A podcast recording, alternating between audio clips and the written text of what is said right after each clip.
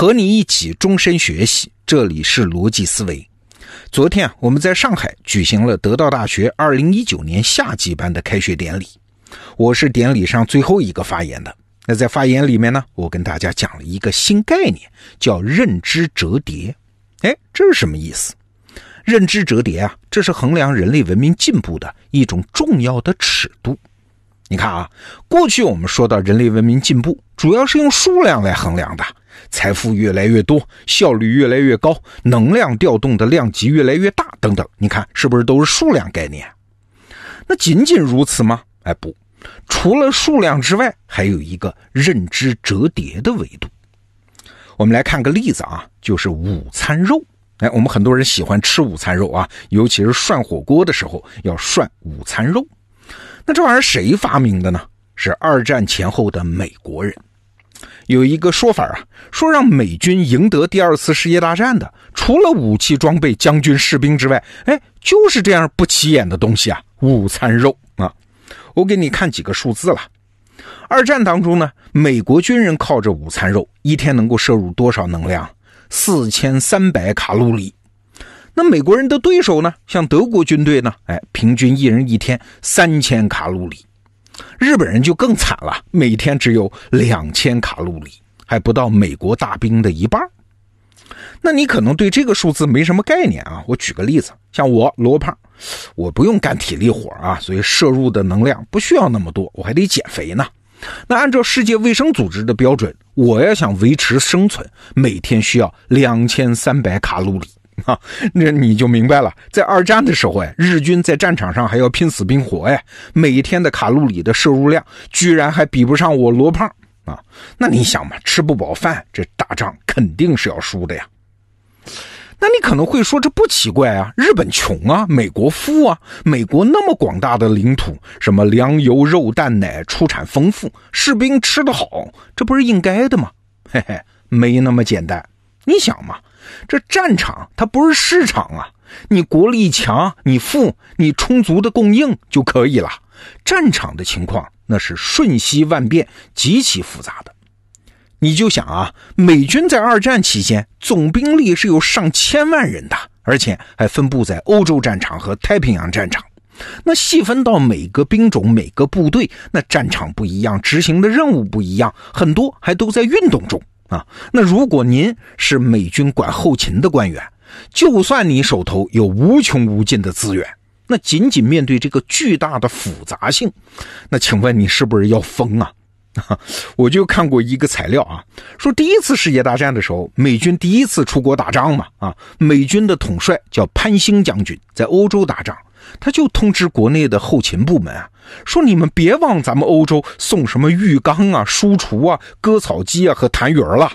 所以你看，这么大规模的物质投送，不是你能不能在数量上保证供给的问题啊，是细部的那些复杂性难题你解决不了啊，稍一出错就要惹大麻烦。那别的不说了，就说在战场上让军队吃饱饭这件事儿。请问你后勤部门怎么做？难道你每个小分队你都配上一个炊事班吗？那这个炊事班，请问他要不要带食材上路啊？要不要带锅具和餐具啊？要不要带染料啊？各自都要带多少啊？哎，带少了不够吃啊，带多了不是资源不够的问题啊，是影响军事任务的执行啊。你到底是军队还是一帮吃货呢？啊，你怎么保证把合适数量、合适结构的食物和物资投放给合适的部队呢？你看是个大难题吧？刚才我们说到，二战期间，日本军队一人一天只能有两千卡路里的热量。其实这不完全因为日本穷啊，粮食资源不够啊，还因为他们吃的主要是米饭做的饭团儿。咱们就不算什么肉类蔬菜啊，仅仅保证士兵能够吃上饭团儿，这个复杂性都高的吓人。你部队得带米吧，你得有柴有锅有水，你才能煮这个米饭吧。仅仅这些条件，在战场上满足起来就很不容易。而且米饭那玩意儿做熟了很快就会馊的，所以也不能一次做成长期储存，对吧？而且炊事班在战场上是不能随便生火的，这炊烟一旦飘出去啊，被敌人侦察到了，接下来可不就被一锅端了吗？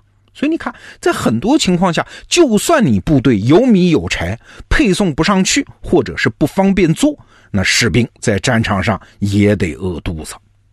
好了，明白了这一点啊，你再回头看我们刚才提到的午餐肉，你就知道它的好处了。午餐肉那是罐头装的熟食啊，不需要额外加工。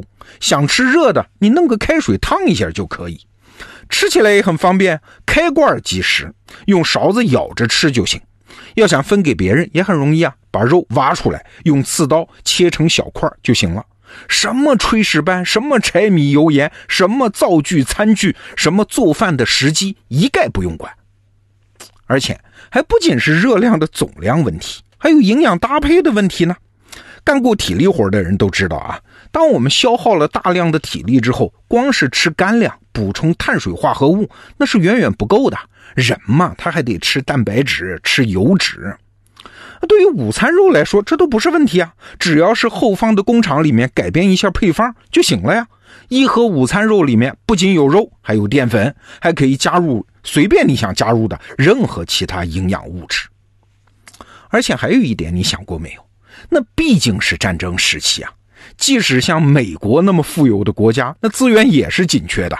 实际上啊，二战的时候，美国也实施过粮食配给啊，地主家也没有余粮的。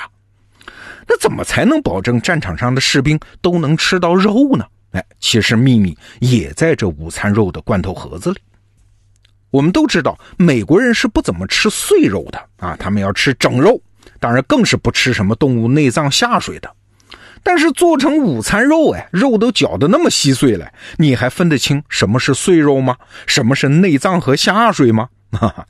据说啊，当年生产午餐肉的赫梅尔公司，它可以做到猪从工厂的一头进去，白骨从另外一头出来，那是一点儿都不浪费的。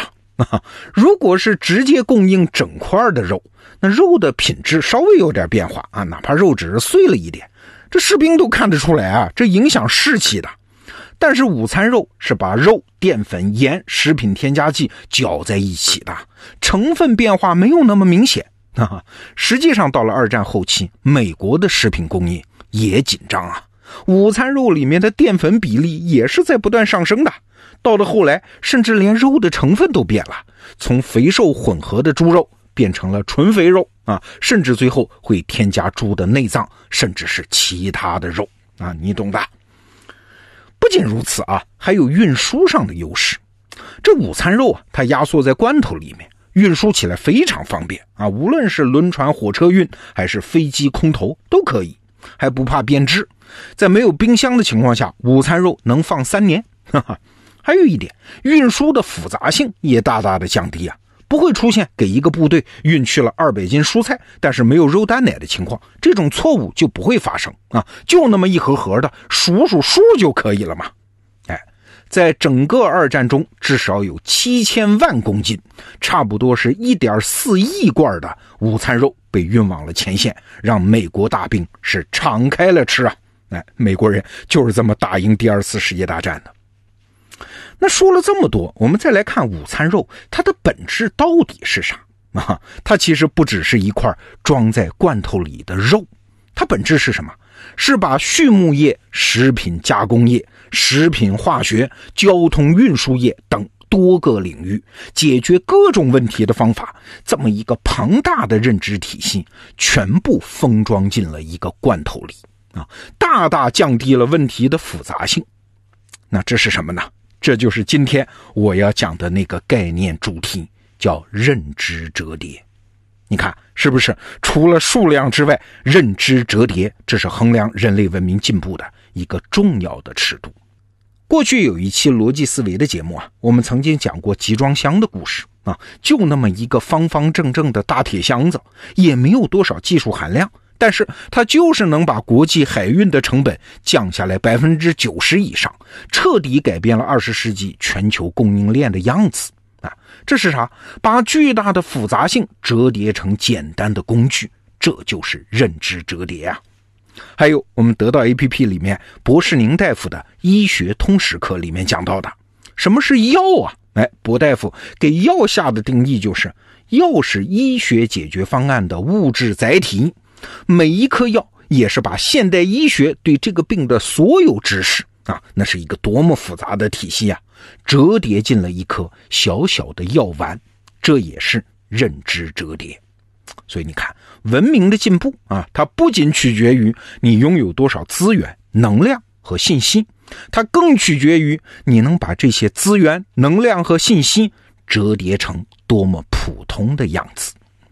那昨天呢是得到大学2019夏季班的开学典礼。最后我说几句得到大学啊，我们创办的这个得到大学啊，它不是商学院，也不只是针对成功人士，它是服务于所有正在事业上升期的、对自己有期待的人。